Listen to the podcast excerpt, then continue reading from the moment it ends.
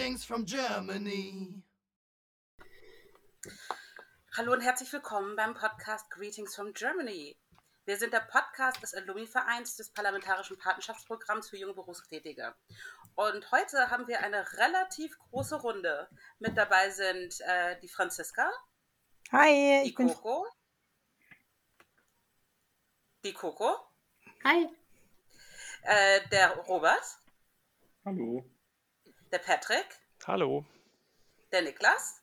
Hi. Und ich, die Jenny. Ich nehme an, ihr habt unseren Podcast vorher schon mal gehört, aber ich erzähle euch noch mal kurz etwas über das Programm. Das Parlamentarische Patenschaftsprogramm ist ein Austauschprogramm zwischen dem Deutschen Bundestag und dem amerikanischen Kongress für junge Berufstätige. Es gibt es auch für Schüler, aber wir reden gerade über die jungen Berufstätigen. Ähm, es ist ein Aus Auslandsaufenthalt in den USA und wie man sich sicher vorstellen kann, passieren da ganz viele Dinge. Lustige Dinge, traurige Dinge, aber auf alle Fälle Dinge, die man mal erzählen kann.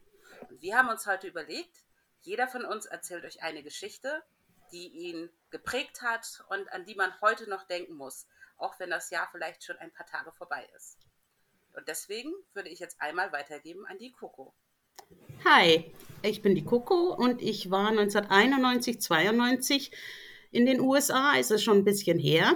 Ähm, und was eine ganz prägende Geschichte war, war gleich am Anfang. Da hatte ich mein Auto und bin einmal ganz durch die Stadt, durch Indianapolis gefahren zu meiner Uni, hatte da so einen Kennenlerntag und auf dem Rückweg hatte ich auf dem Highway eine Panne.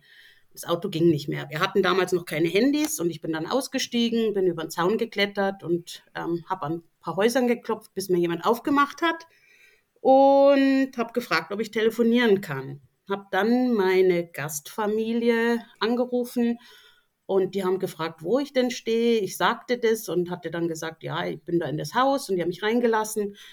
Und mein Gastvater war ganz aufgeregt, hat dann nur gesagt, Coco, geh sofort da raus, schließ, geh wieder zu deinem Auto, schließ dich da ein.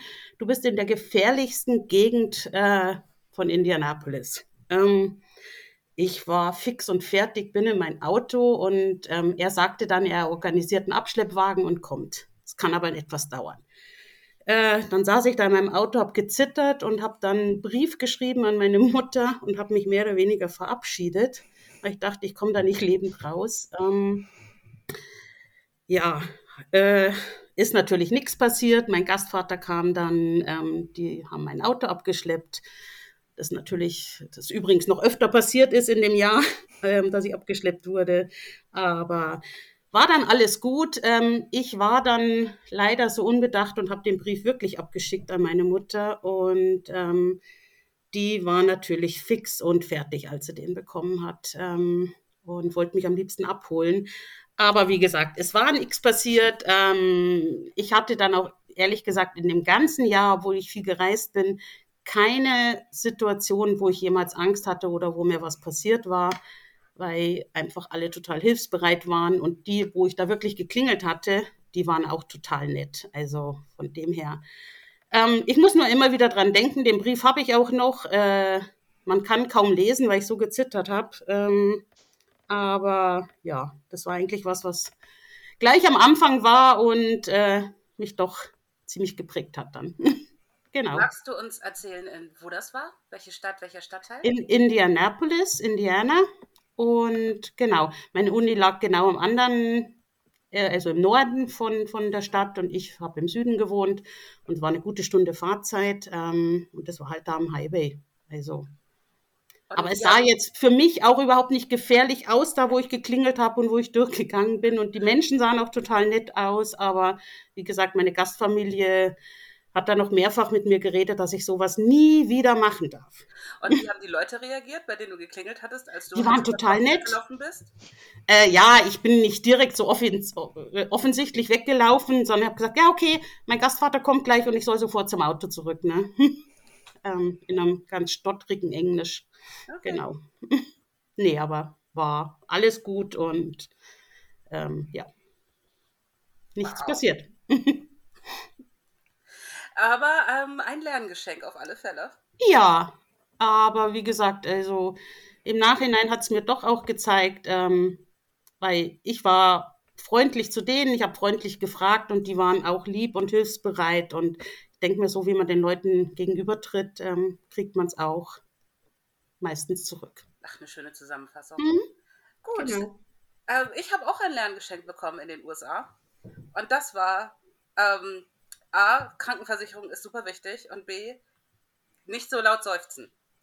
Ich habe, während ich ähm, im College war, habe ich einen Kickbox-Kurs gemacht und habe es dabei geschafft, mir den Knöchel zu verletzen. Und ähm, in Deutschland äh, geht man dann notfalls zum Arzt, aber da mussten wir erstmal die Campuspolizei rufen, der mich dreimal nach meinem Gewicht gefragt hat. Unhöflich. Und ähm, dann habe ich mir gedacht, gehst du jetzt ins Krankenhaus? Nein, du willst ja nicht dramatisch sein. Also bin ich erstmal nach Hause gefahren und dachte ich mir, wenn es in drei Tagen noch wehtut, dann gehst du zum Arzt. Drei Tage später sah es so aus, als hätte ich versucht, ein Ei unter meinem Knöchel zu verstecken. Ich dachte mir, weißt du was? Ich glaube, da sollte doch mal jemand drauf gucken. Ich also versucht, Ärzte anzurufen, aber die haben alle gesagt, nee, das machen sie nicht, sie brauchen ein Referral, sie brauchen ein Referral. Und dann bin ich irgendwann doch ins Krankenhaus gefahren. Glücklicherweise war es ähm, ähm, ein, äh, äh, glücklicher bei meinem linken Bein und mein Auto war automatisch, aber ich konnte mich also selber fahren, aber das war alles ein bisschen blöd. Ähm, ich bin dann im Emergency Room angekommen, habe meine Daten abgegeben, saß da vier Stunden und nach Stunde anderthalb machte ich ungefähr so.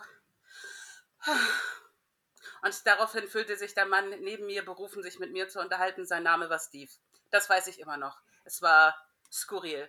Und nach vier Stunden merkten sie dann endlich, dass ich sowohl eine Kreditkarte als auch eine Krankenversicherung habe. Und dann ging es auf einmal super fix. Ich konnte Emergency Room im Emergency Room gucken.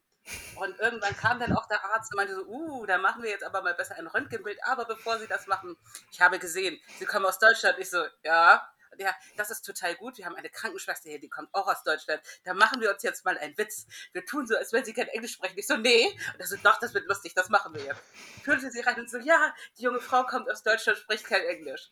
Ich so, oh nein, was können wir denn für sie tun? Und ich, naja, ich habe mir den Knöchel verletzt und ich muss pipi und ich bin seit fünf Stunden hier und ich würde jetzt endlich gerne mal irgendwas, dass irgendwas passiert. Sie so, übersetzt das auch ganz nett. Und ja, so witzig, hahaha, sie spricht voll gut Englisch und ich, hahaha, können wir jetzt bitte? Aber sie war sehr nett und hat mir was zu essen gebracht, also was soll's. Das war eine, das war eine große Erfahrung. Ich war nach ungefähr acht Stunden draußen mit einem Verband der hatte sich, der hatte das geröntgt, hat gesagt, ist nichts. Ähm, da war auch nichts. Ich hatte mir aber gleichzeitig das Knie verletzt. Da schickte er mich nochmal zu einem Arzt, der guckte drauf und so, ja, Knie nicht so schlimm, aber ihr Knöchel. Und ich so, ja, ich weiß, den habe ich mir verstaucht. Und er so, nee, sie haben sich zwei Kapseln gerissen. Und daraufhin hatte ich sechs Wochen lang einen Gips in der Wüste. Im Frühling. Das war bitter. Sehr, sehr bitter. Aber eine Erfahrung, die ich gerne teile weil jetzt ist es für mich, also nicht eine Freude, aber so viel angenehmer, in ein deutsches Krankenhaus zu gehen, wo sie alle gleich schlecht behandeln, egal ob man eine Krankenversicherung hat. Nein, das war ein Scherz. Das war ein mieser Scherz und ich würde mich niemals über die Leute im Krankenhaus aufregen, die machen einen tollen Job. Wie bist du damit umgegangen, dass du diese sechs Monate im Gips warst? Also, ähm, es waren zum Glück nur sechs Wochen. oder sechs Wochen, sorry. Wochen, aber ähm, es war, es war eine Tortur. Also nach drei Wochen hat man den festen Gips tatsächlich abgenommen und mir so einen zum Ran- und Raufmachen gemacht, weil ich das nicht mehr ertragen habe. Es hat ständig gejuckt. Ich, ich habe äh, eine Position einer Schlangenfrau eingenommen, nur um mein Bein mal ein bisschen zu entlasten. Ich kann es keinem empfehlen. Andererseits hatte ich noch nie einen Gips bei Schnee und Eis. Von daher weiß ich nicht, ob das viel besser ist. Ich nehme es an, nein. Ich nehme an, nein. Aber Franzi, wie ist das denn bei dir? Du hattest auch mal Erfahrung. Oder Moment. Moment, das ist jetzt mein Fehler. Jetzt nein, nein, ich, kann, ich, ich, kann gerne weitermachen, weil ich glaube, so inhaltlich passt es eigentlich ganz gut. Ja. Ähm, ich hatte nämlich auch meine Emergency Room Erfahrung. Und ähm, also ich war totaler Fan von der Serie Emergency Room und fand es immer so faszinierend, was damals immer passiert ist da in dieser Serie. ich auch. Und hab, bin dann rübergeflogen, hatte natürlich nicht den Wunsch, eine ER-Erfahrung zu machen, aber hatte sie dann trotzdem. Und zwar ähm, bin ich im Ende Oktober zum Halloween-Wochenende damals nach Seattle gefahren ich hatte drei Orte, die ich unbedingt sehen wollte in den Staaten. Das war einmal New York City, Chicago wegen Emergency Room, wegen der Serie und Seattle. Und habe mir dann den Wunsch erfüllt und bin dann im Oktober nach Seattle geflogen. Und auf dem Weg nach Hause, ich bin Seattle, Houston, Houston, Austin geflogen, ähm, nur mit Handgepäck. Ähm, hier schön meinen Rucksack da oben reingestopft ähm, in diese Overhead-Bins und habe dann beim Umsteigen in Houston diesen Rucksack rausgezogen und habe den irgendwie falsch gegriffen. Auf jeden Fall fällt dieser Rucksack runter und plötzlich macht mein, meine Hand knack. So. Und ähm, ich irgendwie das nicht so richtig begriffen, was passiert ist. Ich habe auf jeden Fall so, scheiße, ich kann meine linke Hand nicht mehr so festdrücken und so. Ähm, dann hat mir noch irgendjemand Nettes geholfen, meine Flasche in, die, in den Rucksack reinzutun. Äh, ich dann aus dem Flieger raus, auch nicht Bescheid gesagt, was irgendwie das was ist. Äh, habe mich erstmal draußen hingesetzt, so erstmal nochmal meine Hand getestet, kann ich wirklich nicht drücken, weil es hat auch nicht wehgetan zu dem Moment. Ähm, habe dann festgestellt, ja, scheiße, ist wahrscheinlich irgendwie gebrochen oder zumindest geprellt oder irgendwas ist da. Und äh, habe dann irgendwie meine Gasteltern angerufen und die waren ein bisschen schockiert. Das Problem war, dass ich zu dem Zeitpunkt in Houston saß und habe drei Stunden Aufenthalt gehabt und bin dann erst noch nach Austin weitergeflogen. Also ich hatte noch einen Anschlussflug und ähm, ja, habe dann in, in diese drei Stunden irgendwie zugebracht. Ähm, relativ schwierig, nur so mit einer Hand auf die Toilette zu gehen, Hose aufmachen, zumachen, äh, Rucksack bedienen, ähm, alles mit einer Hand, alles so ein bisschen schwierig. Ähm, Habe ich aber hingekriegt, bin dann auch ähm, heimgeflogen, noch den Anschlussflieger gekriegt habe dann auch da der Stewardess äh, Bescheid gesagt, dass ich eine gebrochene Hand habe. Die hat mir dann geholfen, diesen Rucksack wieder zu verstauen. Und mein Gastdad hat mich dann in Austin abgeholt. Und wir sind dann ins äh, Krankenhaus in die Emergency Room Notaufnahme gefahren. Tatsächlich ähm, waren wir in so einem Vorort in der Notaufnahme, ähm, weil er meinte, wenn wir jetzt in Austin selber in die Notaufnahme gehen, dann sitzen wir da die ganze Nacht. Und im, der Vorteil war in dieser ähm, ja, in dem Vorort war es relativ ähm, ja, leer. Ich glaube, es saß ein oder zwei andere Personen da. Ähm, wir haben dann geröntgt und es war tatsächlich gebrochen. Das Witzige war, dass der Arzt im Vorhinein noch gesagt hat, also er glaubt nicht, dass das gebrochen ist, weil ich die Hand noch bewegen konnte. Und kam dann wieder mit seinem coolen iPad, äh, wo er irgendwie das Röntgenbild abfotografiert hatte und meinte dann, dass es wohl eine sehr schwere Tasche war. Und äh, genau, dann habe ich einen Gips gekriegt und bin dann damit nach Hause geschickt worden äh, mit meinem Gips und ja. Ich merke, wir hatten denselben Arzt. Arzt und Stand-up-Comedian. Habt ihr denn ja. eigentlich auch Rechnungen bekommen dafür dann entsprechend, weil es eben mal das Stichwort teuer gefallen ist oder wie lief das? Also ich habe eine Rechnung, also ich habe tatsächlich zwei Rechnungen bekommen und einmal habe ich eine Rechnung anderthalb tausend Dollar gekriegt vom Krankenhaus selber äh, für die, also ja, fürs Röntgen und Co. und habe dann noch danach zwei Tage später eine zweite Rechnung bekommen, weil diese anderthalbtausend Dollar noch nicht gereicht haben, von zweieinhalbtausend Dollar für den Arzt. Also das wurde irgendwie separat abgerechnet und ähm, das fand ich schon sehr große Wucherpreise vor zehn Jahren 4000 Dollar zu bezahlen für eine Stunde Aufenthalt im, in der Notaufnahme. Ich musste tatsächlich nur meinen G-Gips bezahlen. 80 Dollar. Copay. Wir hatten offenbar unterschiedliche Versicherungen. Ja, ich glaube, es ändert sich mittlerweile aber auch, weil ich meine, neulich mal was gehört zu haben, dass du mittlerweile immer 75 Dollar zahlen musst, wenn du jedes Mal zum Arzt gehst. Das hatte ich zum Beispiel nicht. Und diese 4000 Dollar, also ich habe die Rechnung dann einfach weitergeleitet an die Krankenversicherung und die hat es dann auch übernommen. Da können wir dankbar sein, dass wir in Deutschland doch so eine gute Krankenversicherung haben und in der Regel als gesetzlich Versicherter die Rechnungen nicht bekommen. Ja, Gott sei Dank. Aber wie ist das denn mit dir, Niklas? Was hast du denn zu erzählen? Ja, bei mir hat es nichts mit dem Krankenhausaufenthalt zu tun oder mit der Notaufnahme. Ähm, ja, ist vielleicht etwas traurige Geschichte, aber ich möchte euch nicht vorenthalten. Ich bin in eine Gastfamilie gekommen, die einen Golden Retriever hatte.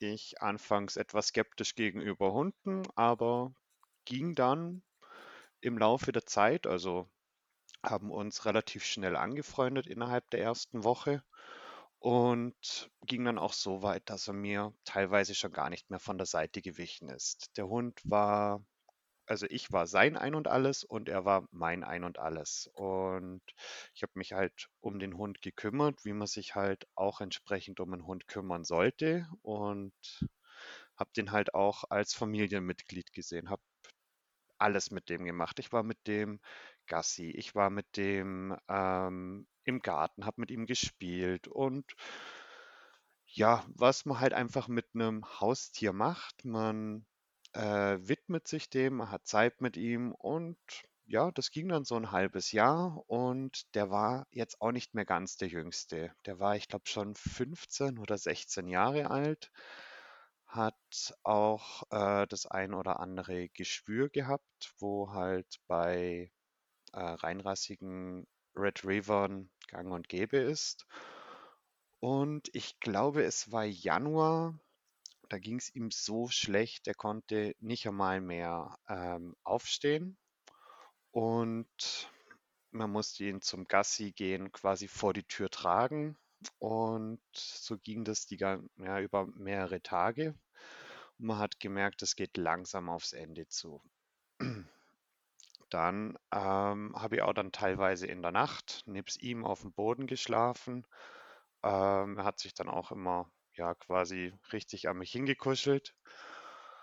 Und mein Hostdad meinte dann nur, ja, es geht, Ende zu, es geht aufs Ende zu, ähm, aber die Zeit wird das schon richten. Und der Hund hat einfach nur gelitten und ich dachte mir, nee, das geht nicht. Ich habe auf meinen Hosted eingeredet, wir müssen den erlösen. Er hat ja auch Gefühle und ja, dann haben wir ihn zum Tierarzt gebracht nach langem Betteln und haben ihn dann eingeschläfert. Das war natürlich für mich sehr emotional bewegend und ja, ich für die ganze Familie, weil es halt einfach doch ein Familienmitglied war, für mich ein guter Freund.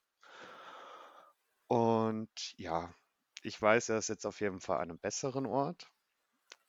Ist vielleicht jetzt nicht die schönste Geschichte, aber für mich sehr bewegend. Und ja, ich denke oft an den Hund und denke mir, wenn ich mehr Zeit habe, möchte ich auch gerne einen Hund. Wie hieß der gut, Hund? äh, Sundance. Sundance. Ja, und also der Hund war echt klasse. Der hat auch äh, in der Früh die Zeitung reingebracht, so wie man das aus den klassischen Filmen kennt.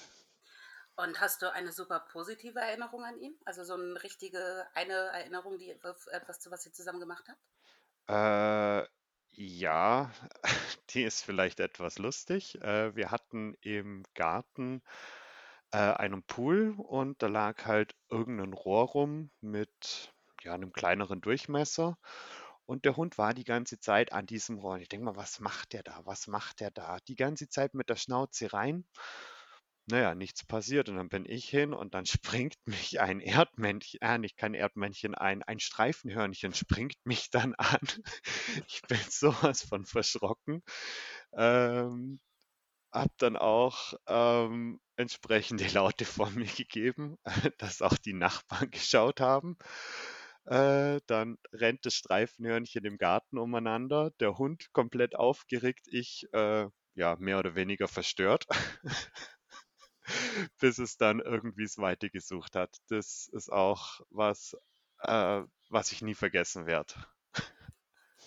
Aber das ist doch was Schönes, das klingt sehr lustig. Ja, auf jeden Fall. Und eine, die mit mir auch drüben war, die mit mir auf dem College auch war, äh, eine sehr gute Freundin, die hat mir dann, ähm, ich glaube, nachdem wir den Hund zum Tierarzt gebracht hatten, hat sie mir dann ein paar Monate später so einen kleinen Weihnachtsbaumanhänger in Form von einem Golden Retriever geschenkt, Oh.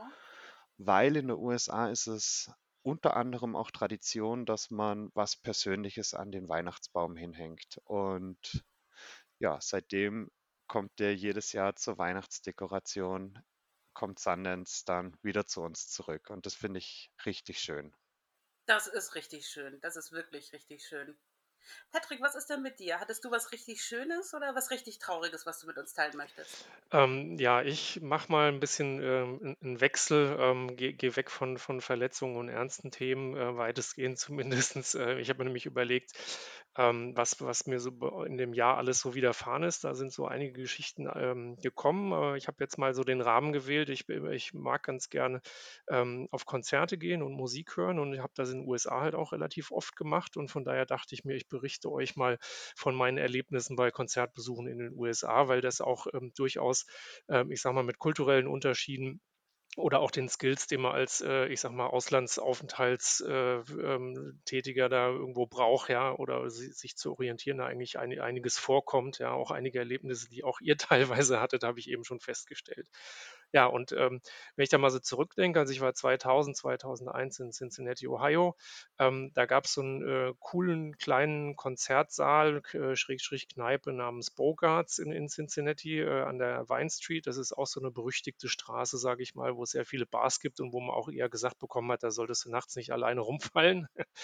ähm, und da sind dann eben auch so ein paar äh, interessante Konzerte über die vielen Jahre gelaufen. Ich habe heute sogar mal recherchiert, also irgendwie über 800 Konzerte, seit es den Laden schon seit vielen Jahrzehnten gibt.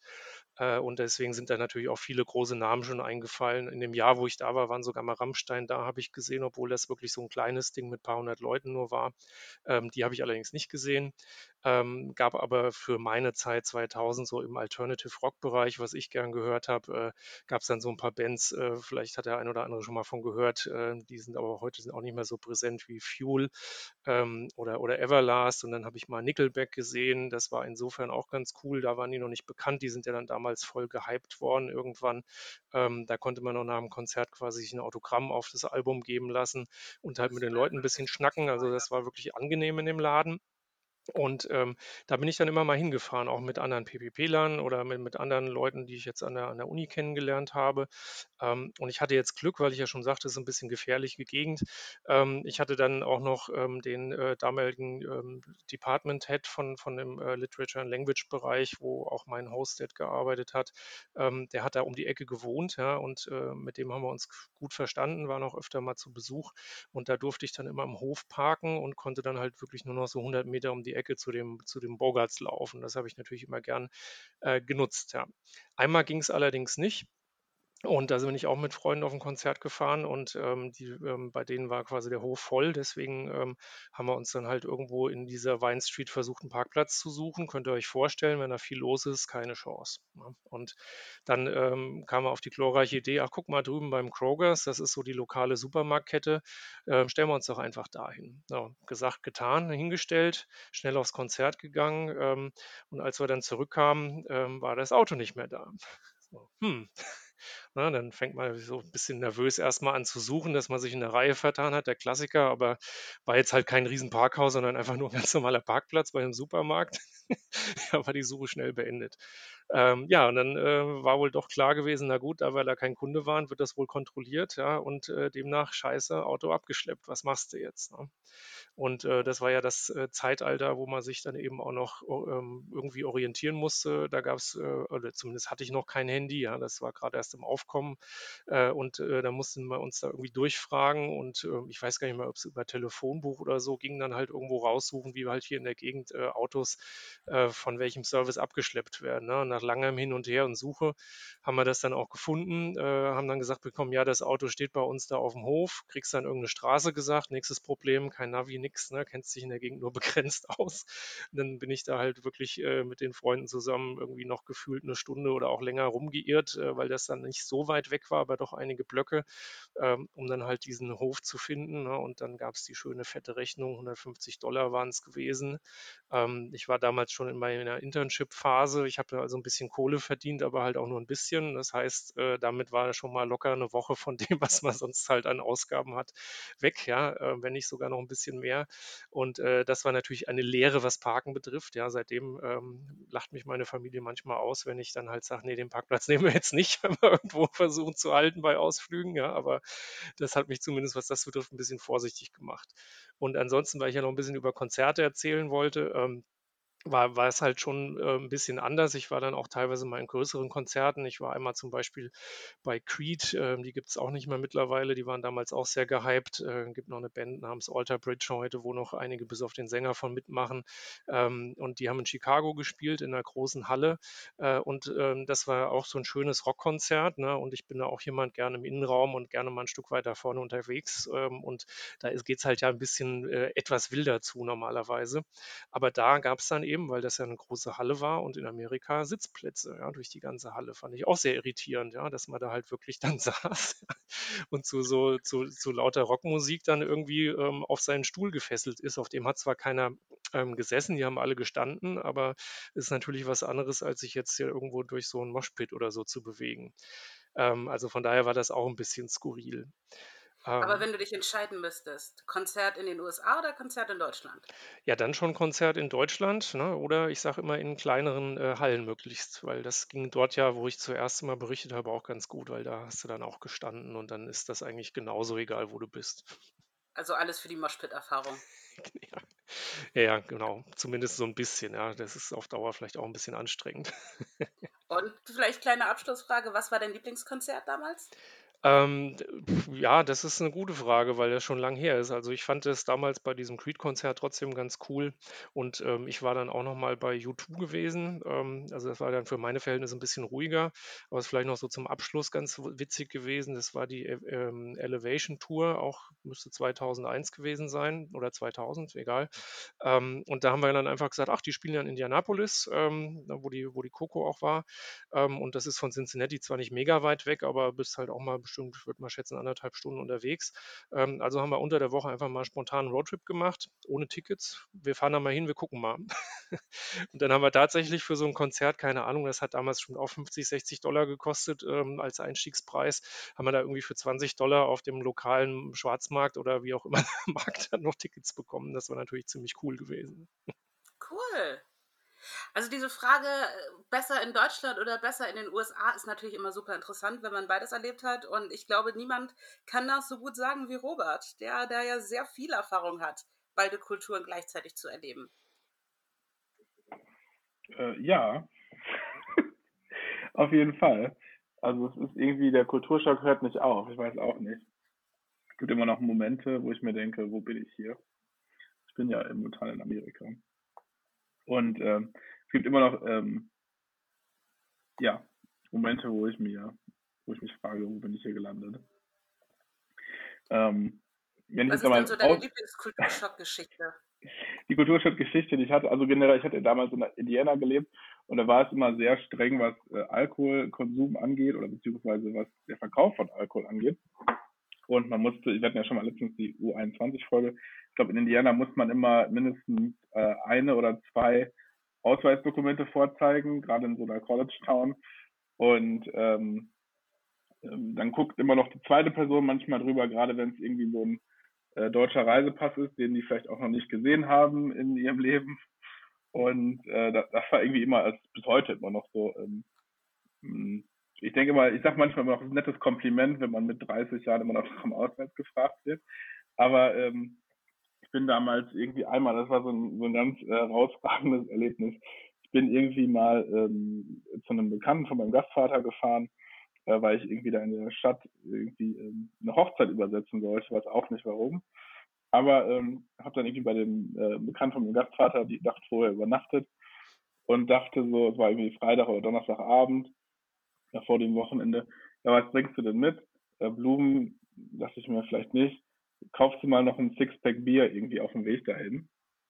Und bin dann irgendwie nach drei Stunden Autofahrt, habe ich so ein, äh, es gibt ja hier so, so Liquor Store, so Alkoholgeschäfte, da angehalten und musste wirklich tierisch ähm, auf, auf die Toilette. Und bin dann erstmal reingestolpert in den Laden und gesagt, wo ist denn, äh, haben Sie eine Toilette? Die Frau war wirklich, äh, hat mich schon sehr, sehr verwirrt angeguckt und meinte so, nee, wir haben keine Toiletten hier, aber nebenan ist ja ein Restaurant bin ich nochmal raus ins Restaurant weiter und so fort. Irgendwann wieder in diesem Laden angekommen, weil ich wollte ja immer noch das Bier kaufen. Stand dann irgendwie vor dem Kühlschrank mit dem ganzen ähm, internationalen Bier, weil ich dachte, komm, du bringst mal ein deutsches Sixpack mit, was weiß ich. Und äh, hab dann, äh, konnte mich nicht entscheiden, ich bin generell nicht sehr entscheidungsfreudig. Stand dann da so ein paar Minuten, hab dann irgendwie, ich glaube, so ein Sixpack Bags oder so ähm, ewig gegriffen. Und ähm, in Amerika hatte dann schon meinen mein, mein Führerschein mit meinem Geburt, meine, ähm, meine EC-Karte quasi schon parat, stand dann so in der Schlange und als ich dann irgendwann zum Bezahlen kam, sagte die Dame, ja, ähm, ich glaube, ich glaub, du hattest heute schon genug. Und äh, ich habe das erst gar nicht so verstanden. Ich so, ja, genau, hier ist mein Führerschein und meine EC-Karte. Und sie meinte, nee, nee, ich glaube, du hattest heute schon genug getrunken. Und äh, ich das immer nicht so, wie, was, äh, das verstehe ich nicht. Die so, ja, ich glaube, sie hatten, sie hatten heute schon genug Alkohol getrunken. Und dann habe ich gesagt, äh, nee, ich hatte heute zwei Kaffee und äh, eine Cola Light und bin den ganzen Tag quasi Auto gefahren. Und dann meinte sie, nee, also es ist ja eindeutig klar, dass ich äh, betrunken wäre und äh, es gibt jetzt hier kein Alkohol mehr für mich. Und dann äh, war ich sehr verwirrend und ähm, meinte sie, es wäre auch besser, wenn ich jetzt gehen würde. Und dann ähm, dachte ich mir so, ja, okay, äh, dann stelle ich das Bier noch zurück. Dann meinte sie, nö, das brauchst du auch nicht mehr. Und dann ähm, habe ich gesagt, ja, okay, eine Frage hätte ich aber noch. Ähm, da ich ja jetzt sehr betrunken bin, was, also ob es für sie okay ist, wenn ich jetzt quasi wieder rausgehe, in mein Auto einsteige und dann nach Hause fahre. Und dann meinte sie, ja, das ist okay.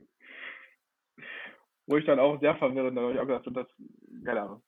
So, kein Problem, dann gehe ich zum nächsten Laden. Äh, ich bin nicht betrunken, aber ja, das war wirklich ein sehr ähm, verwirrender Moment für mich. Sie hatte das daran festgemacht, dass du betrunken bist, weil du etwas überschwänglich nach einer Toilette gefragt hast.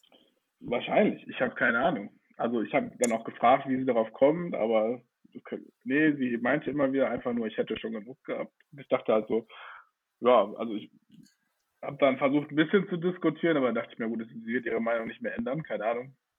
Und ähm, naja, bin dann zur Tankstelle gefahren, ein paar Straßen weiter und die haben mir Bier verkauft, keine Ahnung.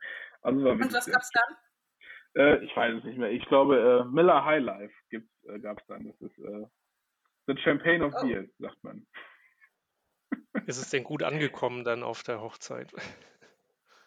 Ja, äh, also wir waren ja dann irgendwie nur zu äh, zweit dann erstmal und es war auf jeden Fall eine lustige Geschichte und ähm, immer noch sehr verwirrend. Also hm, ich weiß nicht, es ist Indiana ist glaube ich sehr streng. Es gab auch lange Zeit sonntags kein Alkohol da. Also man konnte es nur von Montags bis Samstags kaufen und ähm, sonntags nicht. Und ähm, ist mir regelmäßig passiert, sonntags sind ja die Supermärkte auf, dass man dann irgendwie vielleicht doch mal ein Sixpack Bier mit auf, ähm, aufs äh, Band legt oder eine Flasche Wein und dann wird man immer wie so ein äh, Straftäter direkt behandelt, so nach dem Motto, sonntags nicht. Weil ich mir immer gedacht habe, ja, äh, okay, kein Problem, stellen wir wieder weg. Also, meine, kann man aber sonntags wohl Alkohol kaufen, aber auch nicht in Supermärkten, glaube ich, sondern nur in Liquor. Also, es, es ist und bleibt suspekt, keine Ahnung. Hm. Hm. Naja, ähm, für Leute wie mich und Franzi, die sofort, wenn sie mal nicht aufpassen, Zeit im Emergency Room verbringen, ist das vielleicht eine ganz gute Geschichte, dass man da so ein bisschen vorsichtig ist. Andererseits, was ist so ein Konzert ohne vorher ein kleines Bierchen oder man muss ja auch mal auf etwas anstoßen können, schön oder traurig. ich freue mich, eure Geschichten gehört zu haben. Das war wirklich sehr interessant. Und ich hoffe, sowas können wir nochmal machen, weil wenn ich euch so ansehe, habe ich das Gefühl, ihr habt noch viel mehr Geschichten, die man in diesem Podcast teilen könnte. Oder? Das ist sicherlich eine gute Idee, ja. Ähm, macht ja auch immer Spaß, äh, die zu erzählen, aber auch zu hören. Ne? Von daher. Mhm. Das denke ich auch. Gut, aber dann würde ich sagen, für heute machen wir Feierabend. Denn man kann uns erst vermissen, wenn wir nicht da sind. Und ähm, ich freue mich, auf das nächste Mal und verabschiede mich damit. Tschüss. Tschüss, bis bald. Ciao. Tschüss. Greetings from Germany.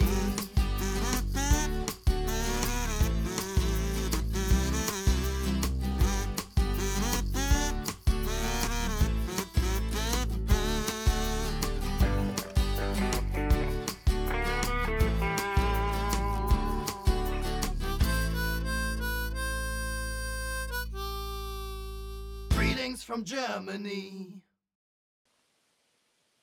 Greetings from Germany ist eine Produktion des PPP Alumni e.V., dem ehemaligen Verein des Parlamentarischen Patenschaftsprogramms für junge Berufstätige. Für Fragen und Anmerkungen meldet euch bei podcast.ppp-alumni.de.